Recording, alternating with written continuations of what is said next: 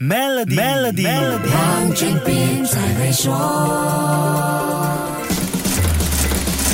你好，我是黄俊斌。相信你跟我一样，这几天在社交媒体上一直看到各种关于阿根廷新一代球王梅西的内容，有报道类的，也有蹭热度的。阿根廷暌违三十六年再次夺得世界杯，继已故球王马拉多纳之后，阿根廷最耀眼的球星梅西成功捧起了大力神杯，这个画面造成了世界级的轰动和震撼。我肤浅的从这一点来判断，梅西绝对值得这座世界杯。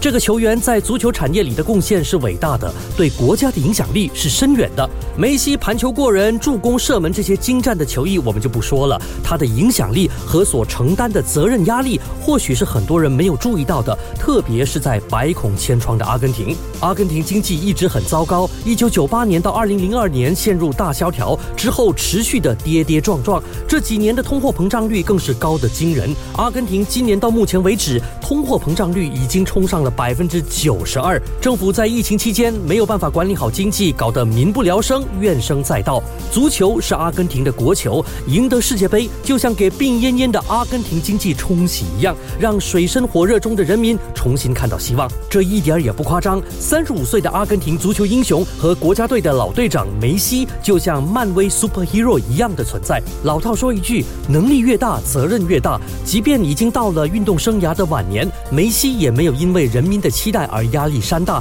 哪怕有，他也不曾说出口。就像马来西亚的羽球英雄李宗伟，默默又努力地撑起了全民希望，从不曾抱怨。梅西和阿根廷球队赢得世界杯，让阿根廷举国上下，甚至全世界，不管喜不喜欢足球的人都感受到希望，连金融市场也为这一次历史性胜利而欢呼。下一集跟你说一说，守住 Melody，黄俊斌才会。说，黄俊斌才会说